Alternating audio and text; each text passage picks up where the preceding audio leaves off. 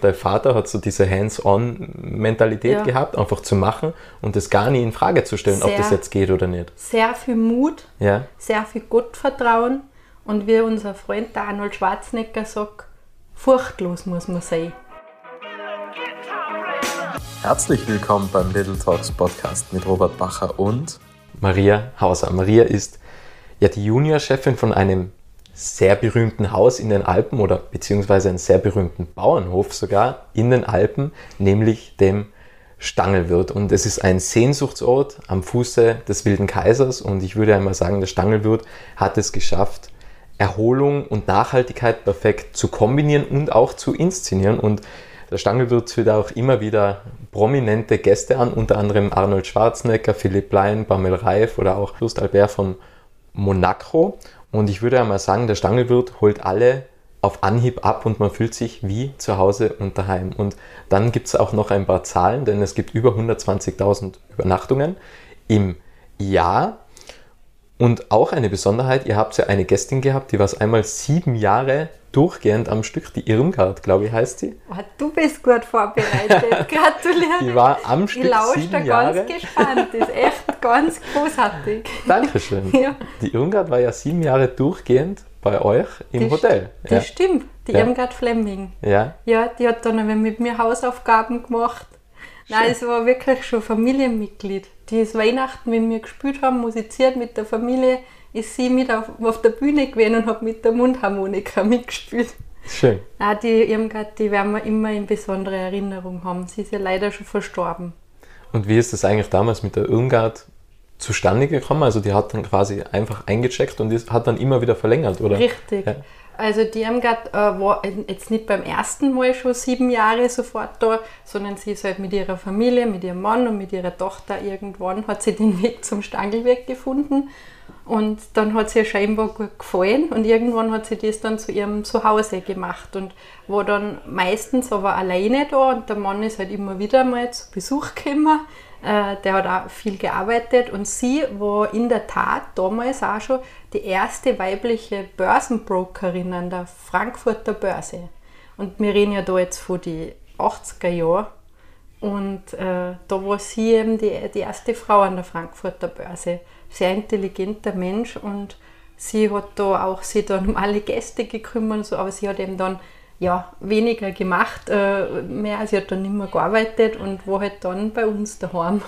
Sehr Ja, schön. Sehr schön. Und es gibt ja, also was ich ja total spannend finde, es gibt ja sehr, sehr viele schöne Hotels auf der ganzen Welt.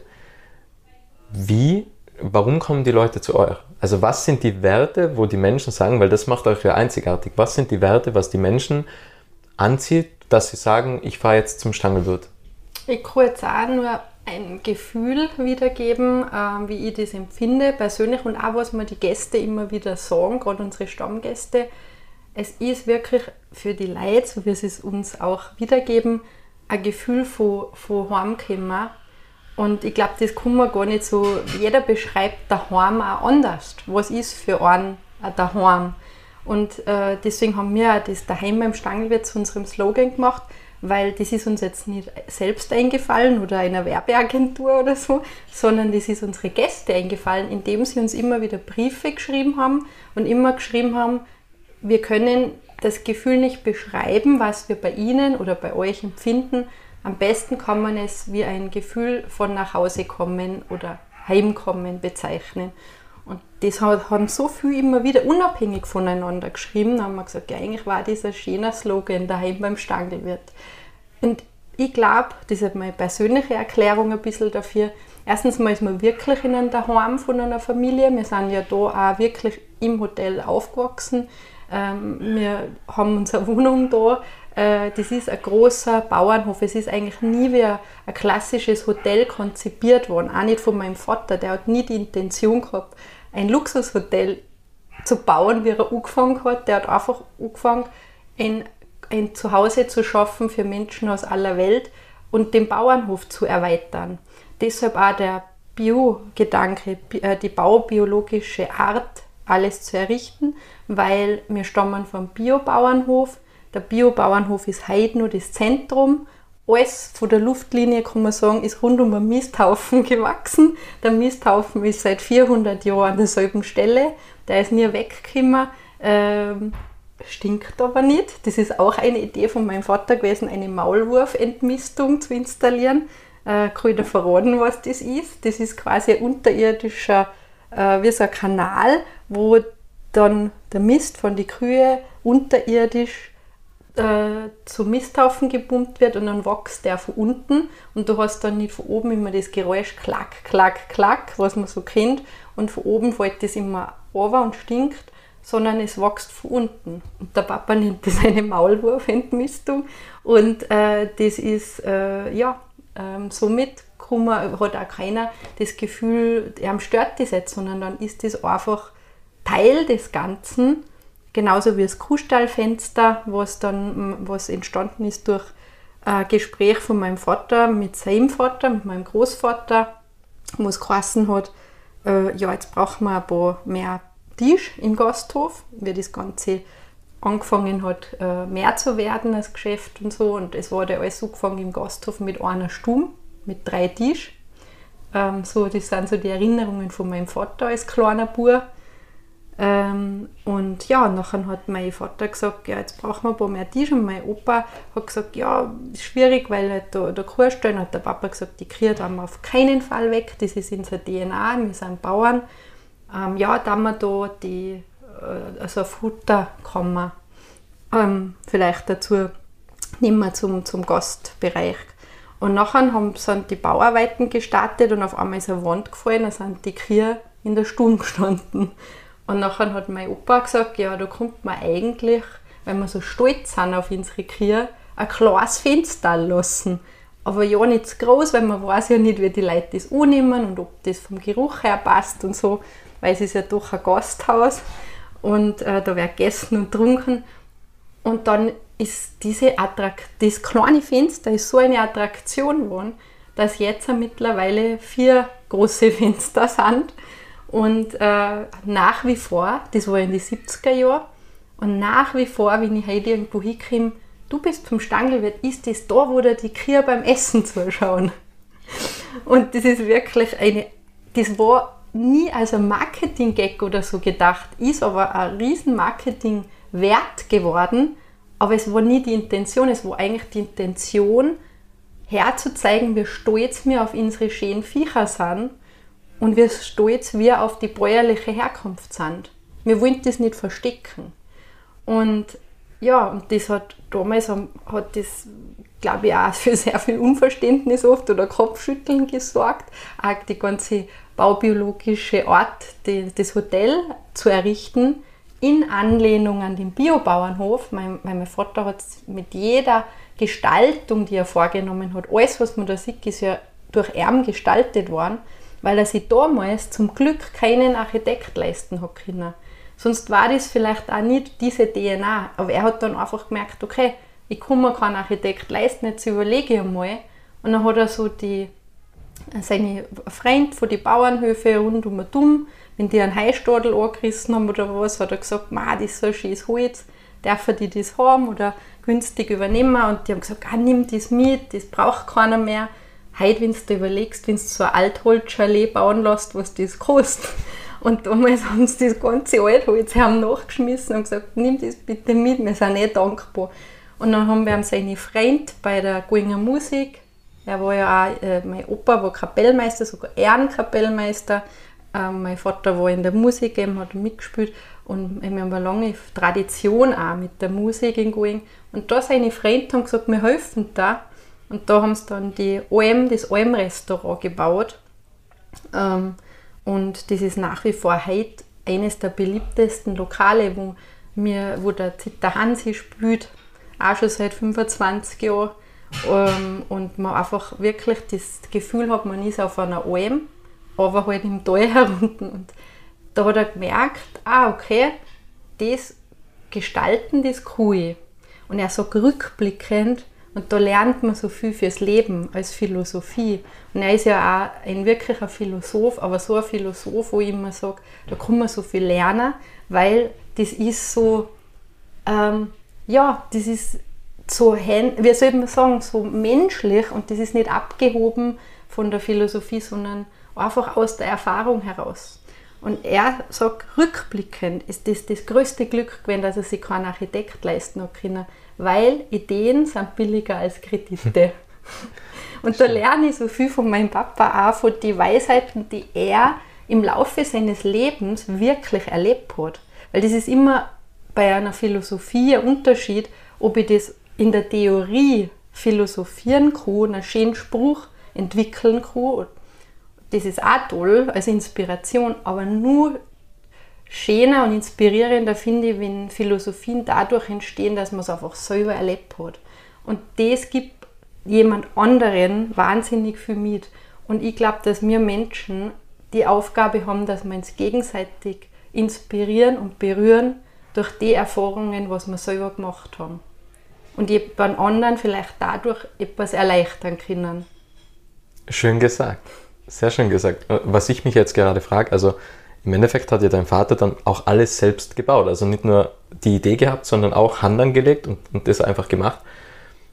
Wie, wie geht das? Weil im Endeffekt, also bei uns sagt man ja immer, man braucht äh, noch eine Ausbildung, noch eine Ausbildung und eigentlich der Vater hat so diese Hands-on-Mentalität ja. gehabt, einfach zu machen und das gar nie in Frage zu stellen, sehr, ob das jetzt geht oder nicht. Sehr viel Mut, ja. sehr viel Gottvertrauen und wie unser Freund der Arnold Schwarzenegger sagt, furchtlos muss man sein. Weil ich habe Arnold einmal gefragt, wie ist das? Arnold, ähm, so viele, die in Österreich Welterfolge verzeichnen dürfen als Österreicher, sind Steirer. Du, der Gabalier, der Mathe-Schitz, der Stronach und und und. Dann sage ich, was ist das bei Inksteirer? Ist das Inka Wasser oder was? Dann sagt er, ganz einfach, wir sind furchtlos. und ich glaube, diese Furchtlosigkeit, die brauchst du ein bisschen. Ähm, man kann es auch Gottvertrauen annehmen, dass man einfach in sich selbst auch Vertrauen hat. Gottvertrauen heißt ja, ich vertraue auf meinen Weg. Und wenn es einmal rückwärts geht, dann hat das auch einen Sinn. Weil irgendwann rückblickend, gescheiter bist du immer erst in der Rückschau. Denkst du, ah, okay, genau den Umweg hat es ja braucht. Und deshalb kann man eigentlich furchtlos drauf losgehen, weil selbst wenn es einmal rückwärts geht, dann hat es auch seinen Sinn. Und ähm, so nehme ich das aus der Philosophie und der Weisheit auch mit, die, die Message sozusagen. Ja, und der Papa hat natürlich seine Gehilfen gehabt, das zu bauen, weil das war ja als Mensch unmöglich, das mit den eigenen Händen alles zu machen. Aber er hat in der Tat, wo er das Felsenboot gemacht hat, äh, das war Anfang der 80er Jahre, ist heute nach wie vor eine Attraktion, dass er die Felsen, und zwar echte Felsen, keine Kunstfelsen, ähm, vom Quasar runtergeholt hat und geschaut hat, natürlich mit Hilfe von Traktoren und, und allen möglichen ähm, mechanischen Geräten. Aber er ist einmal dumm gegangen am Quasar und hat sich die Steine angeschaut und hat dann entschieden, okay, das kann passen. Und die sind ja, du musst dir vorstellen, riesen Felsen, die kannst du ja nicht einfach holen, dann hinsetzen und dann nur einmal versetzen, wie man halt beim Bauen tut. Also hat er sich ein Modell bauen lassen von jedem, von Bildhauer in, äh, in Going. Und der hat jeden Felsen nachgebaut, in Mini. Genau wie der ausschaut.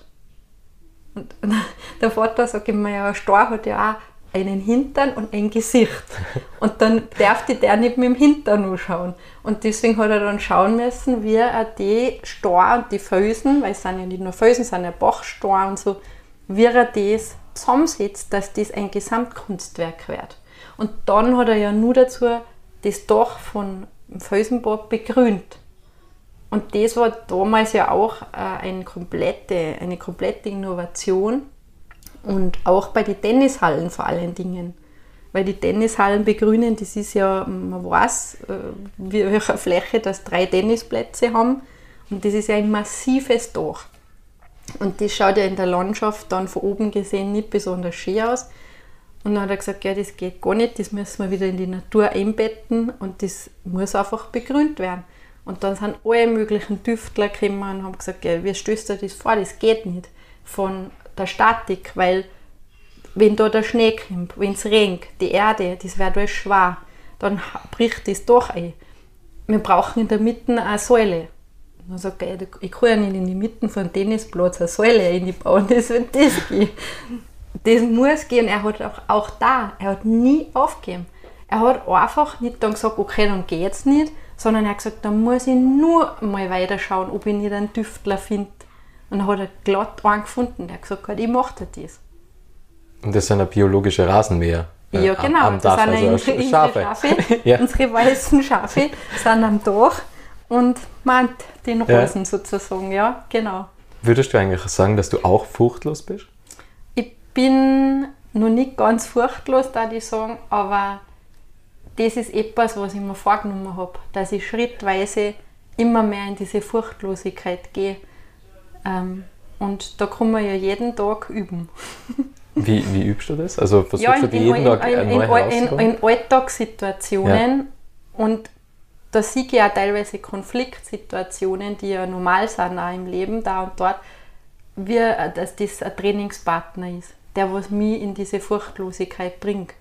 Weil dann kann ich reflektieren, okay, wie habe ich da reagiert, war das jetzt sind, äh, keine Ahnung, aus irgendeinem alten Muster aussah oder in irgendeinem, keine Ahnung, in einem äh, Selbstwertthema, äh, wo, wo man auch viele Menschen drin sind, ähm, weil du musst an, an einen Selbstwert ja auch glauben, wenn du furchtlos sein willst. Also wenn du deinen Selbstwert noch nicht hast oder noch nicht erkennst, wie sollst du dann furchtlos in die Welt aussehen? Und für mich war ein wichtiges Learning, dass Selbstwert nichts mit Egoismus zu tun hat ich habe immer das sehr lang gleichgesetzt. Wenn ich schaue, dass, ja, wenn ich mir einen Wert gebe, dann ist das ja egoistisch, wenn man denkt. Das ist, sind zwei Paar Schuhe. Und wenn du dir selbst einen Wert gibst, kannst du auch für dein Umfeld viel besser da sein. Das ist wie im Flieger, wenn sie da sagen, wenn ein Notfall ist, äh, setzen sie sich zuerst die Maske auf bevor sie dann ihren Nachbarn helfen für die Luft hm. in der, im Flieger. Weil du musst zuerst mit, mit dir selber, das muss alles passen, damit du überhaupt für die anderen auch da sein kannst. Und ich glaube, dass das ganz viel eben dieses Selbstwertthema ist, wo man selbst äh, schauen muss, dass das passt, damit man dann für andere da sein kann. Und das ist etwas, was ich gern möchte. Ich möchte für andere da sein. Ein schöner Gedanke. Und vor allem, wenn man sich ja selbst führen kann, kann man ja andere führen. Also genau. Es ist, ähm, der, der Matthias Strolz hat es ja so beschrieben, man ist ja quasi der Pilot des eigenen Lebens. Also man sitzt am Steuerrad und da kann kommen, was will und er sagt, aber ich sage, wo es hingeht. Also es kommen ja immer wieder Hindernisse mhm. und wenn man halt am Steuerrad sitzt, dann kann man ja sagen, weiche jetzt rechts aus, weiche links aus, schlage einen anderen Weg ein und das geht ja nur quasi durch das Selbstwert ja. was ja besteht aus den körperlichen und den geistlichen Aspekten. Ja. Also Selbstwert, Selbst, Selbstvertrauen hat ja nicht nur eigentlich mit körperlichen, sondern auch sehr, sehr viel mit dem geistigen zu tun. Und ja. das ist ja sehr, sehr Man spannend. merkt sehr interessanterweise, dass die Gäste, äh, das ist diese super Trends, von denen man immer spricht, das bei uns als Gastronomen und Hoteliers so spannend als Gastgeber, weil wir sehen uns als Gastgeber mehr als, als, als Unternehmer, beim Gast geben steckt das Wort geben. Im Unternehmer steht, steckt das Wort nehmen. Natürlich muss das in der Balance sein, weil sonst irgendwann gibt es die nicht mehr als Gastgeber, ist klar. Ähm, aber das ist eine Grundphilosophie. Und als Gastgeber haben wir mit so vielen Menschen, und das ist so spannend, aus so vielen verschiedenen Ländern und auch so viele verschiedene Arten von Menschen. Und bei uns ist auch jeder willkommen, ob das unsere Nachbarbauern sind, die bei uns am Stammtisch Karten spielen, ähm, oder daneben, weil du den zuerst erwähnt hast, dann Fürst Albert, der ist daneben gesetzt und dann hat er sich dazu gesetzt bei den Einheimischen und hat mit denen ein bisschen gehangascht und alle sind gleich, weil wir so viele Menschen unterschiedlichster Natur kennenlernen und jeden, also da gibt es keine Bewertung, wer ist wichtiger oder wer ist weniger wichtig, es geht um einen Mensch. Da lernen wir so viel mit den, was sich so für Trends entwickeln und abzeichnen. Und selbst ich habe das noch mitgekriegt beim Aufwachsen im, im Gasthof. Wir sind da zwischen die Tische gesprungen als Kinder. da ist auftischt worden, da sind die Teller waren übervoll und Schweinsbraten und Dinge. Also es war einfach so diese fast schon zu viel. Und dann ist auf einmal der, der Trend gekommen mit Sport. Also es war ja früher, wir haben ja, äh, der Papa hat früher mit Tennis angefangen, also die Tenniscamps, die haben einen großen äh, Anteil am Erfolg vom Stangelwirt. Aber zum Beispiel in der Fitness, das war unten im Keller vier Geräte, das hat nur dazu eine Folterkammer geheißen. und da ist keiner gewesen.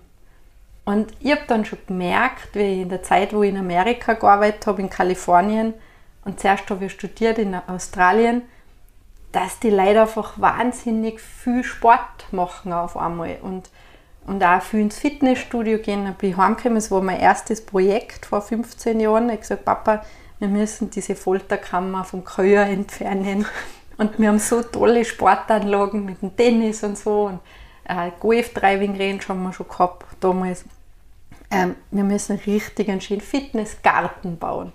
Und jetzt dann haben wir 500 Quadratmeter Fitness gebaut und es ist immer voll. Also auch dieser Trend hin zu mehr, wie du auch sagst, Körperbewusstsein und jetzt ist der nächste Schritt, weil zuerst ist nur Völlerei gewesen, Essen, Essen und Ding und das ist Urlaub und dann eben Körperbewusstsein und jetzt kommt das geistige Bewusstsein dazu.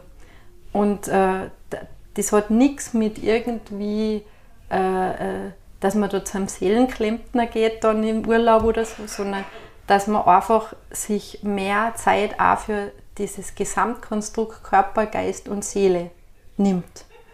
Und das ist definitiv spürbar. Wir haben jetzt auch das erste philosophische Event dazu im Stangelwirt gemacht dieses Jahr mit einem Life-Coach, äh, der heißt Lars Ament, der hat elf Bestseller geschrieben. Eins davon Rock Your Life äh, mit dem Gitarrist von The Scorpions. Einer, der ist in der Hall of Fame und einer der besten Gitarristen der Welt.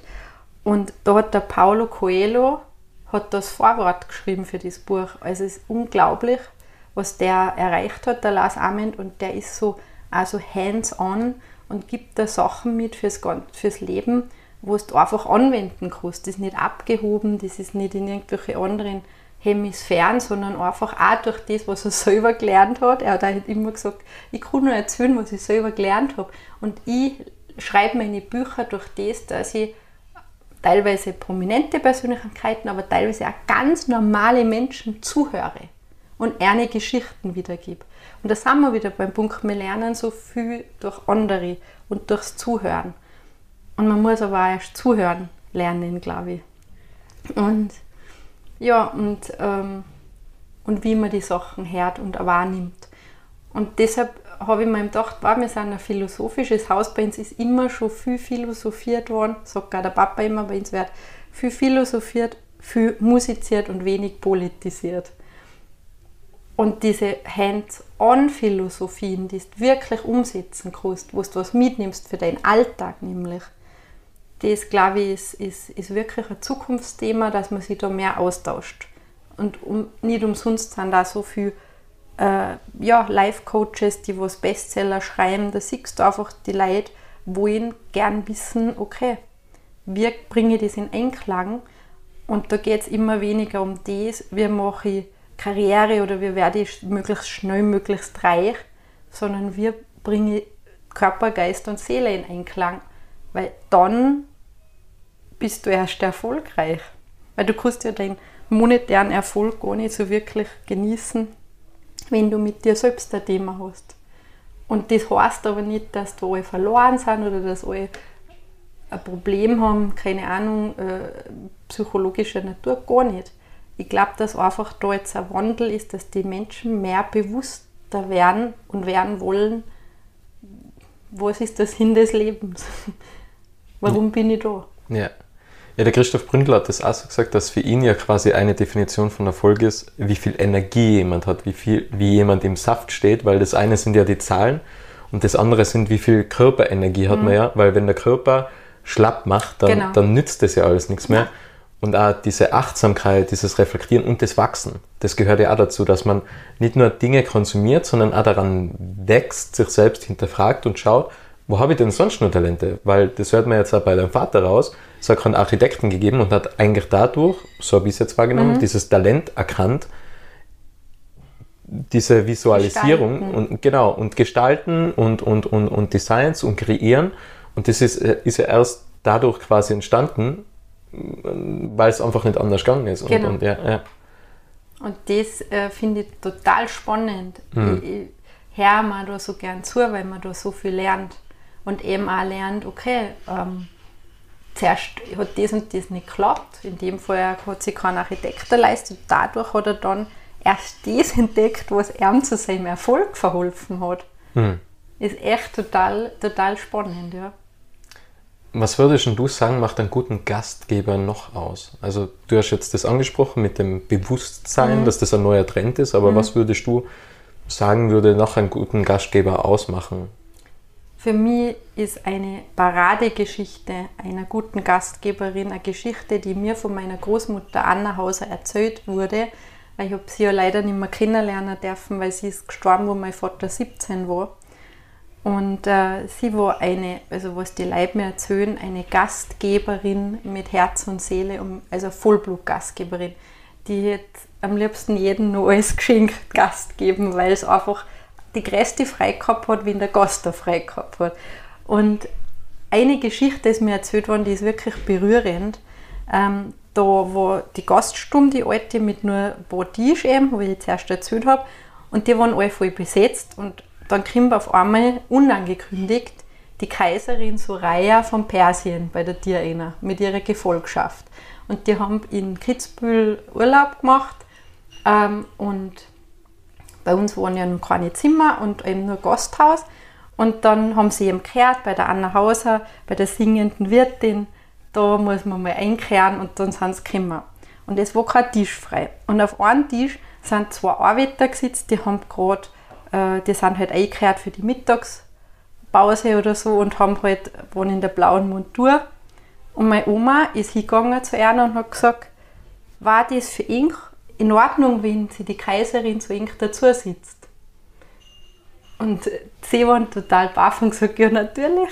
Und für die Kaiserin war das auch in Ordnung. Sie hat sich da jetzt irgendwie, sie hat das sogar besonders gefunden. Und die haben dann an den schönsten Tag oder Abend miteinander verbracht. Ich weiß nicht, ob es Mittag oder Abends war. Auf jeden Fall, diese Geschichte berührt mich so, weil sie hat nicht gewertet. Jeder war in ihrem Haus der Gast mit demselben Stellenwert. Und durch das, dass sie nicht gewertet hat, hat auch keiner von den anderen gewertet. Weil die Arbeiter hätten auch sagen können, na na, wir stehen jetzt auf oder na um Gottes oder irgendwie so, sondern sie haben sie, ja, sie haben gesagt, toll, ja, die soll jetzt dazu hucken, haben sie dadurch aufgewertet gefühlt. Und die Kaiserin hat sie aber auch nicht abgewertet gefühlt, sondern hat sie gedacht, das ist einmal wirklich eine besondere Erfahrung, weil wann habe ich das schon, dass ich einfach in einem traditionellen Gasthaus mit den Leuten gemeinsam da huck. Dort blühen ja solche Menschen, die da meistens eben, wenn wir von der Berührung reden, gar nicht mit einer Berührung in Kontakt kommen mit normalen Leuten in Kontakt kommen, die hucken ja oft im goldenen Käfig. Und deshalb blühen die dann auf. Und das ist interessanterweise auch wieder das, warum die Prominenz meiner Meinung nach zu uns kommt. Weil da bin ich in der Corona-Zeit, habe ich einige Interviews gegeben und da habe ich mir gedacht, wow, wie schön, dass jetzt auch die Journalisten ganz andere Fragen stellen. Weil ich bin ja in der Familie, wir haben ja die verschiedenen Rollen äh, verteilt und die verschiedenen Aufgabenbereiche und irgendwann ist das irgendwie zu mir gekommen, auch durch Zufall, dass ich jetzt die Kommunikation fürs Unternehmen übernehmen darf. Das ist eine große Ehre und ein großes Vertrauen, weil äh, ja, da, kann man, da hat man ja die Verantwortung auch, was man da sagt. Ähm, und jedenfalls ähm, ähm, bin ich oft gefragt worden, früher, vor Corona, ähm, ja, was ist denn der, wer ist der nächste prominente Gast, der kommt? Was ist das teuerste Zimmer? Was ist der teuerste Champagner? Und so weiter. Und ich habe immer gesagt, fragt mich doch einmal, was ist der Stangelwirt? Warum kommen die Prominenten nicht nur irgendwelche Luxusfakten und so weiter, Facts and Figures. Ähm, Ja, und die Fragen sind auf einmal gekommen in der Corona-Zeit. Was macht die Philosophie vom Stangelwett aus? Warum kommen die? Sag ich mir, danke. Endlich kriege ich diese Fragen gestellt, weil dann kann ich ja erst erzählen. Und die kommen meiner Meinung nach genau, weil es um das geht. Dieser Geist, den meine Oma damals schon ins Haus gebracht hat, mit dem, da kommen alle zusammen, die Einheimischen, die Leute von, Fer von der Ferne, die Reichen, die nicht so Reichen, die Prominenten, die nicht so Prominenten. Jeder ist einfach Mensch. Und die Prominenten sind so viel von Berufswegen in einer oberflächlichen Welt unterwegs. Auf die schillerndsten Partys, auf die, ja, die kennen alles. Die kennen jeden Champagner, jeden, was weiß ich, äh, äh, Kaviar-Sorte. Und die wollen in einer knapp bemessenen Freizeit zwar natürlich auch die fünf Sterne Ambiente und, und was halt sozusagen gewesen sind, aber sie wollen diese Erdung. Und ich glaube, das können sie vielleicht selber gar nicht so beschreiben, aber sie erzählen es mir immer so. Sie sagen oft, ich weiß nicht, was das ist, aber wenn ich da reinkomme, dann komme ich so, dann komme ich so runter. Ja, ihr bietet sozusagen einen Raum zum Menschsein. Genau. Ja. Ja, das ist und total das, schön. das ist, das hast du jetzt schön erfasst eigentlich und zusammengefasst. Das ist schön, weil selber kann man das oft gar nicht so in die Worte packen, was man so jeden Tag erlebt. Aber ich glaube, das ist dieser Raum zum Menschsein, was meine Oma damals mit, ihrem, mit ihrer äh, ja, Philosophie, wie sie an das Gastgebersein herangegangen ist, dass das heute da noch mitschwingt. Mhm. Schön. Weil es ist ja, also wenn man ja die Identität ablegt, dann sind wir alles Menschen. Also Genau. wenn man jetzt den Namen, die Position, die Geschichte alles wegnimmt, sind wir alles dieselben, dieselben Menschen, So dieselben ist- Leute. So ist es wirklich, ja. Schön. Die letzte Frage, wir nähern uns dem Ende. Es ist immer dieselbe Frage. Was möchtest du noch sagen, Maria? Ähm, ich möchte nur sagen, danke äh, für, den, ja, für den Weg, den ich gehen darf, für das, was ich da alles schon erleben habe dürfen und für das, was noch kommt. Ich finde, Dankbarkeit ist einfach das Allerwichtigste. Und das lernt uns auch diese sehr turbulente Zeit, glaube ich, dass man auch für die wesentlichen und kleinen Dinge, vor allen Dingen für die Gesundheit, dankbar, dankbar auch nicht nur lernt, Dankbarkeit lernt, sondern auch wirklich spürt und empfindet. Und ich empfinde sehr, sehr viel Dankbarkeit. Und das ist eigentlich das, was ich am liebsten nur sagen möchte. Was man bei dir raushört, es gibt ja den Unterschied zwischen Wissen und Bewusstsein. Und du, wirst in, du weißt nicht nur, dass man dankbar sein sollte, sondern dir ist es auch bewusst. Und das ist sehr schön, weil dann kann man es auch jeden Tag praktizieren. Und das habe ich jetzt ja, festgestellt in dem Gespräch und das hat mich sehr, sehr gefreut. Vielen, vielen Dank für deine Zeit, liebe Maria. Da möchte ich auch nochmal Danke sagen, dass du da bist. Nur mal ein Danke. Danke, danke. Ja, äh, es war wirklich ein wunderschönes Gespräch und ich glaube, wir konnten noch ewig dahin philosophieren. Sicher. Ich hoffe, du kommst bald mal wieder. Ja, gern, gern, jederzeit, jederzeit. Vielen Dank. Dankeschön. Es freut mich sehr, dass du das Interview bis zum Ende angehört hast und wenn du keine Folge mehr verpassen möchtest, dann abonniere jetzt Little Talks in deiner Podcast-App.